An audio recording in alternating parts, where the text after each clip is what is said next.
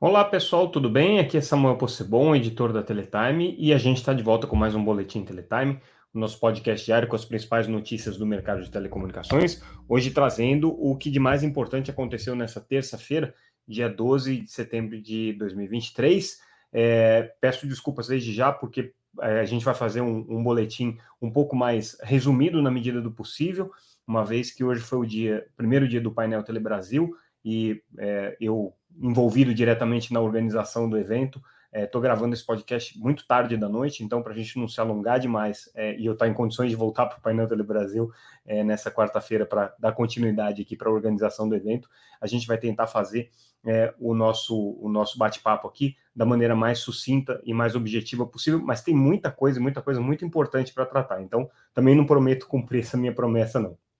Vamos começar, como sempre, é, agradecendo ao nosso patrocinador, ConnectWay, é uma empresa que há mais de 20 anos distribui soluções e tecnologias Huawei é, para o mercado brasileiro. A gente agradece essa parceria que viabiliza esse nosso podcast de todos os dias. É, hoje, durante o Painel Telebrasil, eu recebi vários feedbacks de gente que ouve o nosso podcast, que assiste o nosso podcast no YouTube. Isso só me estimula a continuar produzindo esse material, mesmo que é, isso consuma algumas horas de sono é, e algumas horas adicionais de trabalho aqui, mas a gente fica muito feliz de saber quem é que está do outro lado, quem é está assistindo, nos ouvindo, podcast que tem crescido cada vez com mais é, ouvintes, cada vez mais espectadores acompanhando a gente no YouTube. É muito legal poder é, desenvolver esse canal direto aqui com vocês é, trazer informações de uma maneira um pouco mais simplificada e resumida. Vamos começar pelo assunto que é sucesso número um no nosso podcast, sempre que a gente trata desse tema, que é o tema da Oi. É, obviamente, como vocês podem notar, durante o painel Telebrasil, a gente teve é, muita gente é, envolvida aqui com uh, o acompanhamento do, do caso da Oi especificamente, participando, e aí é, oportunidade única para a gente fazer algumas apurações e trazer algumas informações exclusivas para vocês. Então vamos começar pelo status da situação no TCU. É, o processo está lá desde o uh, finalzinho do, do, mês passado, já com uma sinalização da área técnica do TCU, da, da, da CSEX Consenso, é, pela admissibilidade né, do, do processo de pactuação por consenso que foi pedido pela Anatel. A gente trouxe em primeira mão que a área técnica do TCU é,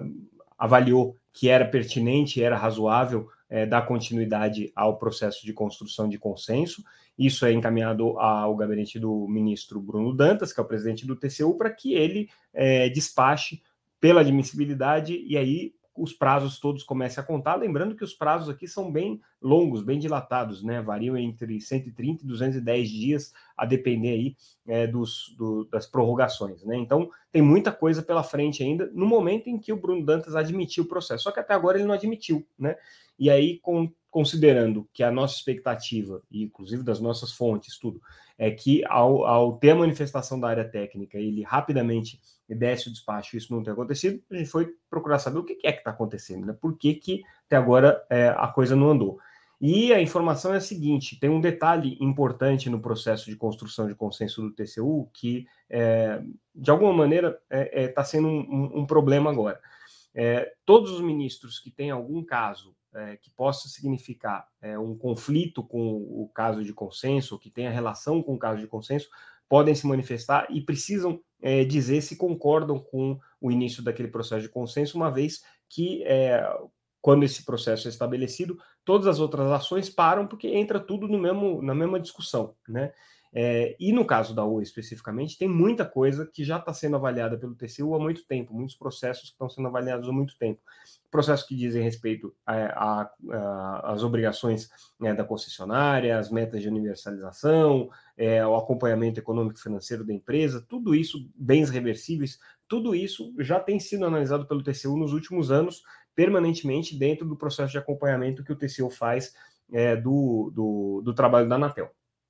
E aí são mais quatro ministros que precisam, de alguma maneira, estar é, tá alinhados aí com o ministro presidente do TCU, com o Bruno Dantas, para dar isso ok. Então, esse é o primeiro ponto aí que está é, é, que tá pegando é, nessa, nessa sinalização do Bruno Dantas, tá? Por isso que a gente ainda não teve é, esse sinal verde, vamos dizer assim, do presidente do TCU, é, para que seja constituída a comissão que vai é, é, fazer a pactuação, para que sejam é, contados os prazos, né, para que o processo efetivamente comece, uma vez que é, a, Anatel já apresentou é, o seu pedido, com toda a fundamentação, com toda a documentação, e a área técnica do TCU já disse por ela estava ok. Né? Falta agora o ministro Bruno Dantas dar o sinal verde, e aí o que está pegando é justamente essa questão dos outros ministros que têm processos é, que têm, de alguma maneira, relação ou proximidade com o caso da ONU.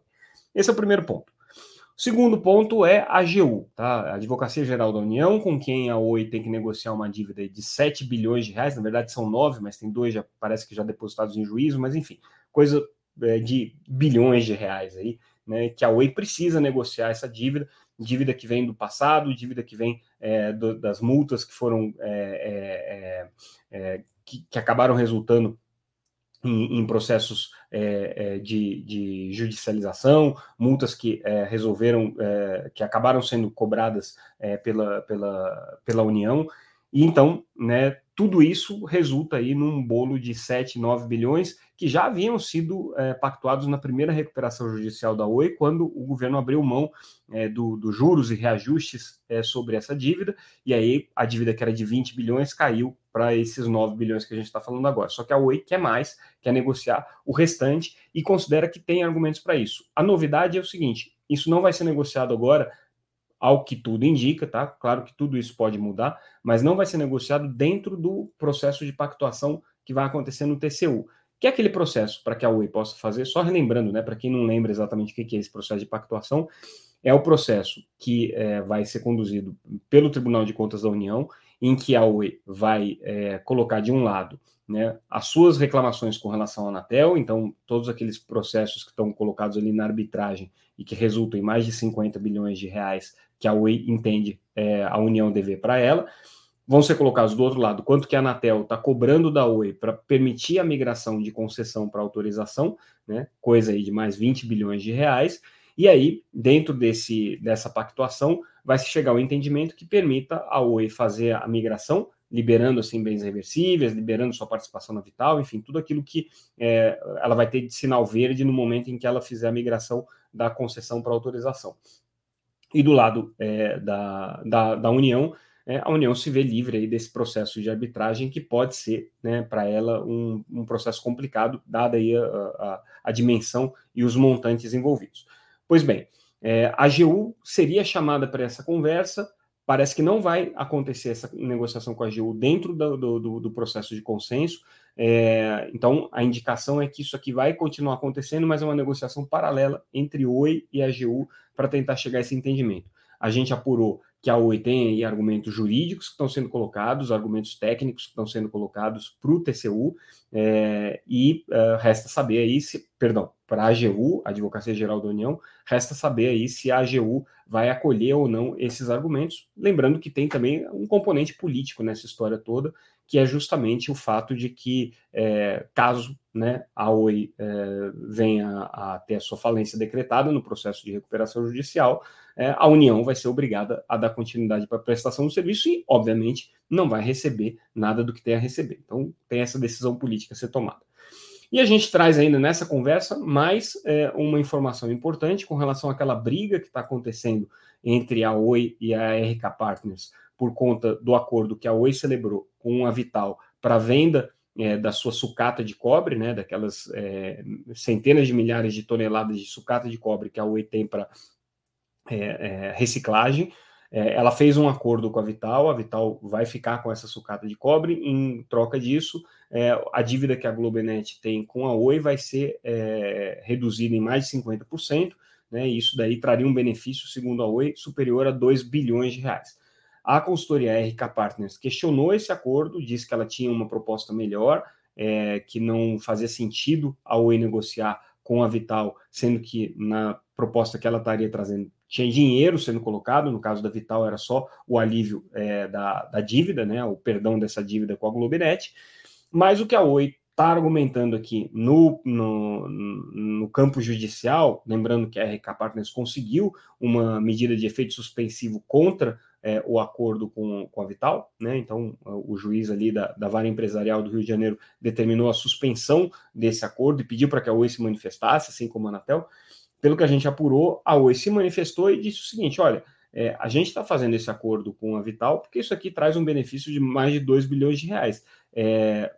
o, do contrário, a gente venderia essa, essa sucata por conta própria e a gente teria é, mais dinheiro do que teria, por exemplo, fazendo o um acordo com o intermediário, nesse caso a RK Partners. Então, o que a Oi diz é o seguinte: a gente não quer um intermediário para comprar essa sucata e revender no mercado. O que a gente quer é o perdão da dívida, é o desconto na dívida. Né? É, se for para vender a sucata, a Oi mesmo pode fazer essa venda da sucata, só que não vai render os 2 bilhões de reais que ela teria de benefícios é, nesse acordo com, com a Vital, né? É, provavelmente ela vai ter muita mais dificuldade de vender isso, mas daria mais recursos, segundo aí a manifestação que a Oi teria colocado no processo, daria mais recursos do que o que a RK Partners estava oferecendo para a empresa. Enfim, resta saber aí quem é que está com a razão ou não, o juiz é que vai decidir.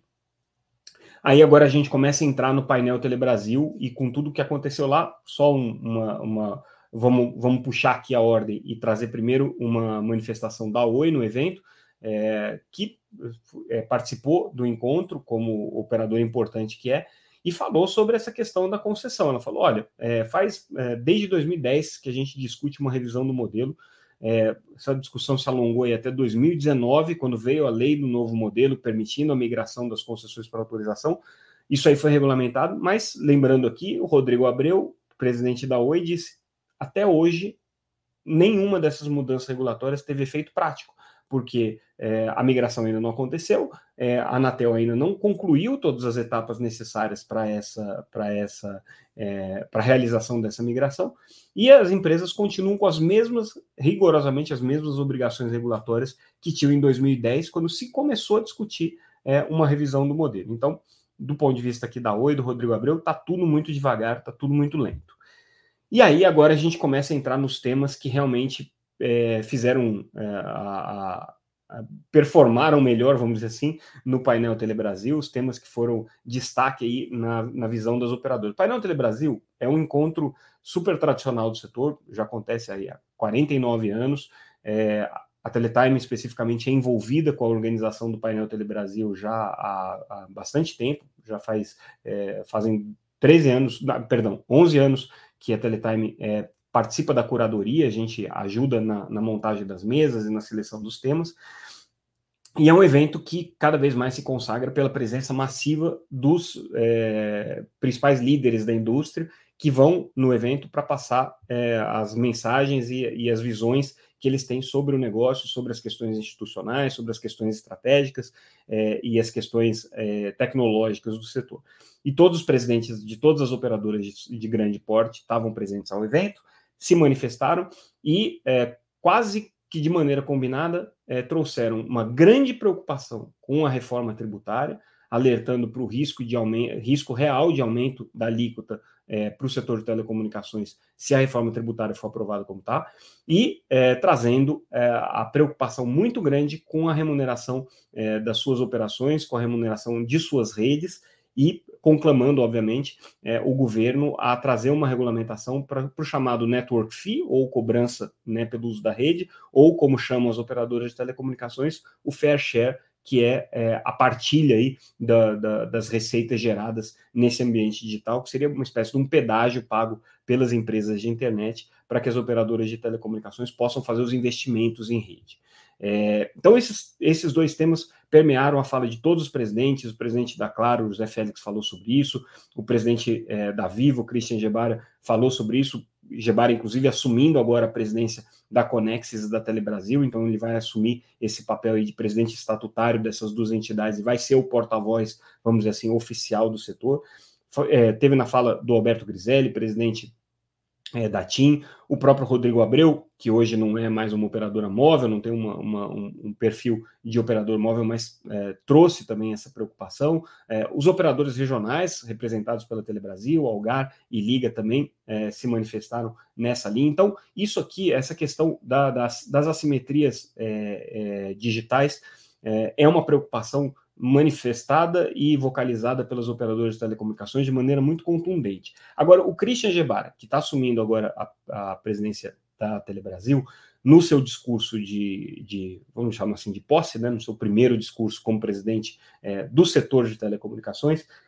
ele traz um, uma analogia muito interessante. Ele diz que existe um paradoxo hoje que a gente vive. Ao mesmo tempo que o Brasil é, tem uma presença já massiva de infraestrutura de fibra, é, tem uma, uma, uma, quantidade grande já de pessoas conectadas à internet, de ser um dos grandes usuários de redes sociais, de serviços de streaming, é, ainda assim é, o Brasil não consegue é, se beneficiar de todo o potencial do, do ambiente digital. Então, pouquíssimas casas têm computadores com condições de terem teleeducação, as pessoas não têm dispositivos capazes é, de fazerem serviços de é, telemedicina, né? É, e mais uma série de benefícios que são trazidos pela, pela, pelo ambiente digital, pelo ecossistema digital, que hoje não chegam aos brasileiros, mas os brasileiros têm sim conexão. Né? Então, se tem conexão, onde é que está o problema? E aí, vários, é, várias análises foram colocadas ao longo do evento. Teve uma participação da consultoria Oliver Wyman, que trouxe um estudo interessante, dizendo assim: olha, é, o Brasil já está no limite né, daquilo que ele consegue fazer em termos de redução de valor de, de ticket médio para o usuário, para ter mais acesso, é, de investimento das operadoras, é, e assim, a partir de agora, é, são necessárias políticas públicas para fomentar é, o, o consumo né, de, de, banda larga, o acesso à banda larga por meio do, do, da contratação de serviços, os subsídios dos serviços e tudo mais. Então, essa preocupação aqui permanente. Reforma tributária, mesma coisa, Christian Gebara traz um dado interessante, ele diz, olha, os fundos setoriais já representam 4% da nossa carga tributária, e eles não foram sequer considerados né, no, no, no, no projeto aprovado na Câmara de Reforma Tributária. Soma-se isso, os 25% do imposto de valor agregado que vai ser estabelecido aí acredita-se, né? Porque falta ainda o governo regulamentar isso. É, quer dizer, na verdade, falta a reforma tributária ser aprovada no Congresso, no Senado, e daí depois o governo, é, uma vez sancionada, é, fazer a regulamentação. E que se comenta é que o governo vai colocar ali uma alíquota de 25% sobre é, os, os, os, serviços é, de valor agregado, né, que vão unificar aí todos os impostos, né, o, o, imposto de valor agregado que vai é, incidir, incidir, sobre todos os serviços é, e que vai agregar, né, os diferentes é, é, impostos que a gente tem hoje. Mas os fundos setoriais não entram. Então, soma 25 com 4% de fundo setorial, a carga tributária do setor vai para quase 30, que é muito equivalente ao que se tem hoje. Lembrando que o setor não é considerado essencial para fins de reforma tributária. Alberto Griselli, presidente da TIM, foi muito enfático com relação a isso, falou assim: tem que ser, não é possível que depois da pandemia o setor de telecomunicações continue não sendo visto como essencial né, para fins de tributação, enquanto outros setores são. Isso foi uma fala também presente aí na, na, nos discursos do José Félix, presidente da Claro, que ao se despedir chamou muito atenção disso, e ele está batendo é, bumbo nessa questão da reforma tributária já há um bom tempo, de maneira bastante enfática, então a Claro é, é incomodada com, com as condições que estão sendo colocadas aí para a reforma tributária, então o setor reclamando muito disso. Nessa quarta-feira vai ter mais discussão sobre a questão da tributação, é, vai ter um, um, uma, uma, um debate especificamente é, com o senador Efraim Filho, que é coordenador de um grupo que analisa a questão da reforma tributária. É, então, esse tema deve voltar à baila aqui. Outro tema interessante, que é outra notícia que a gente traz é, colocado pela Claro, é a questão dos 6 GHz. Né? Então, a gente sabe que esse assunto vai voltar a ser discutido na Conferência Internacional de Rádio e Comunicação que acontece em Dubai no final do ano. A Anatel já tomou uma decisão de deixar os 6 GHz para serviços não licenciados, então não é, vai ser utilizado para 5G e para 6G no futuro.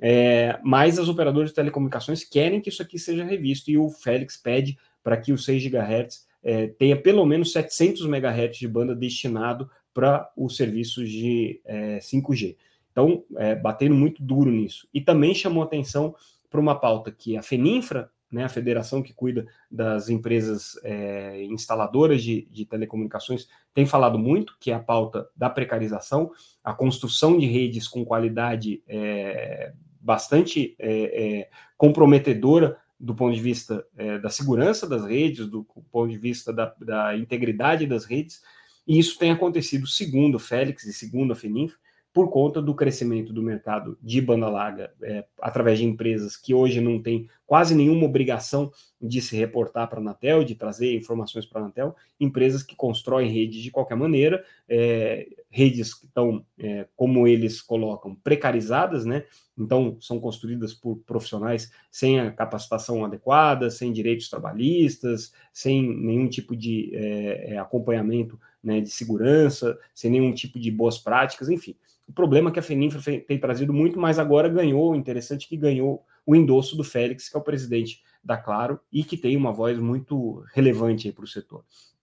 Ele chamou atenção, inclusive, para a questão dos postes, a bagunça que estão nos postes, e daí é, a gente faz o link com outra notícia, que é a fala do ministro Juscelino durante o evento. O ministro Juscelino Filho participou do evento presencialmente, esteve lá, e é, o que ele colocou é que a expectativa é que até o final desse mês o Ministério das Comunicações e o Ministério de Minas e Energia conjuntamente publiquem é, uma, uma espécie de uma portaria né, que vai trazer aí as diretrizes políticas para o ordenamento dos postes e para a questão da, da cobrança pelo uso dos postes. Lembrando que a ANEEL e a Anatel estão discutindo uma regulamentação conjunta, mas aqui seria uma camada é, acima dessa regulamentação, uma camada de política pública, com uma série de diretrizes que, obviamente, a regulamentação precisa cumprir. Então, esse decreto com essas diretrizes está para ser publicado aí até o final do mês, segundo o ministro Juscelino, é, dando muita ênfase para esse assunto. Então, ele está realmente preocupado com essa questão.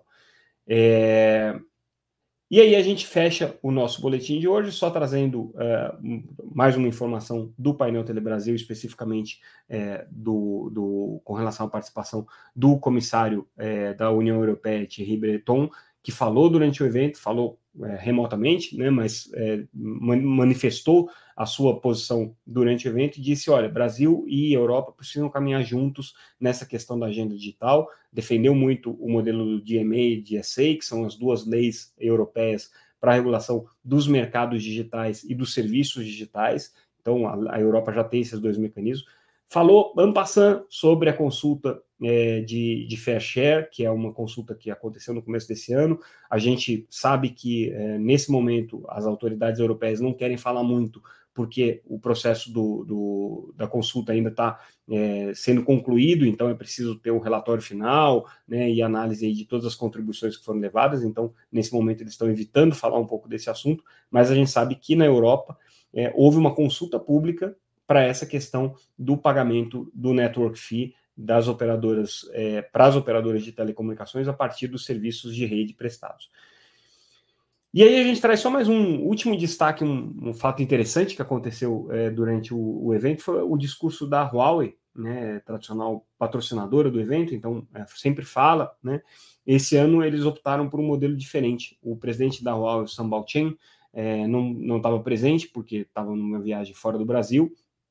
e aí é, resolveu mandar o seu discurso construído por inteligência artificial. Então, muito interessante ver é, um, um, digital twin do, do, do Sambal Chain, um, um, gêmeo digital do Sambal Chain, é um avatar, né, na prática, é, com todas as suas características físicas, é, de fala, voz e tudo mais, fazendo o discurso do painel Telebrasil, é, com, falando em português, o que o Sambal Chain não faz, normalmente é, o presidente da, da, da Huawei fala em inglês nos eventos, então ele falando português com algum sotaque, mas foi pela primeira vez foi o uso desse recurso de construção né, de, de, de mundos e de, e de, personagens por meio de inteligência artificial, nesse caso o avatar de uma pessoa real, né, é, fazendo a, a, o seu pronunciamento, sua, o seu discurso né, de, de, é, de keynote do evento. Então, interessante esse registro, só para ficar aqui para nossos, os nossos ouvintes e terem um pouco do clima do que aconteceu durante o painel Telebrasil.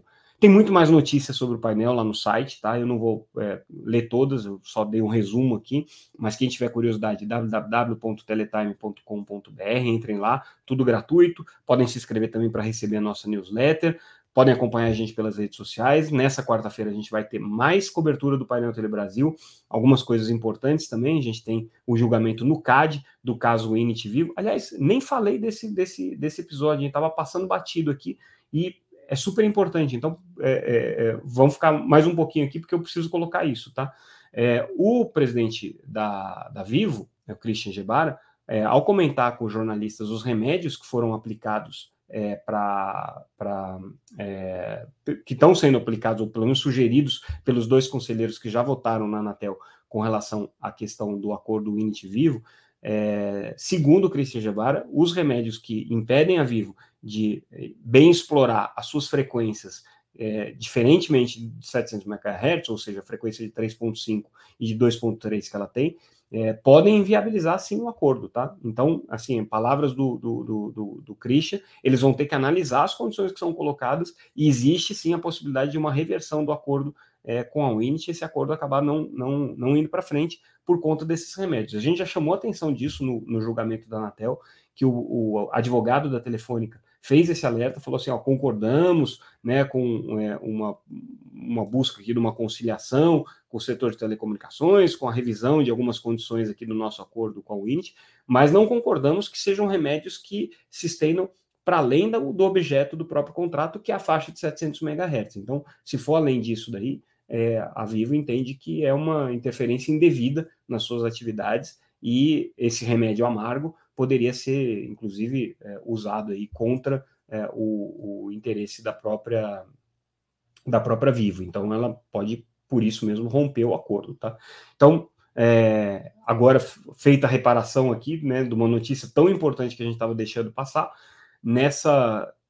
quarta-feira vai ter o julgamento no CAD desse é, acordo Unity Vivo, a expectativa é que seja aprovado com remédios, questão é saber quais seriam esses remédios. Depois, na sexta-feira, a gente vai ter Conselho da Anatel, que o assunto pode voltar para a pauta, mas depende do conselheiro Vicente Aquino não pedir mais prazos. A gente sabe que hoje a propensão dele é pedir mais prazo, ele já deu uma declaração nesse sentido, então é, ele está com o processo lá e deve é, alongar um pouquinho mais a sua análise, se é, tudo correr como ele estava é, se manifestando. A não ser que ele tenha mudado né, de posição aí nos últimos dois dias, vamos saber na sexta-feira, durante o julgamento da Anatel. Então é isso, pessoal, ficamos por aqui hoje, encerramos o nosso boletim. Mais uma vez, convido todo mundo que não é, conhece a entrar no nosso site, www.teletime.com.br, é, fazer a inscrição para receber nossa newsletter, nos acompanhar nas redes sociais. Se está acompanhando aqui no YouTube, é,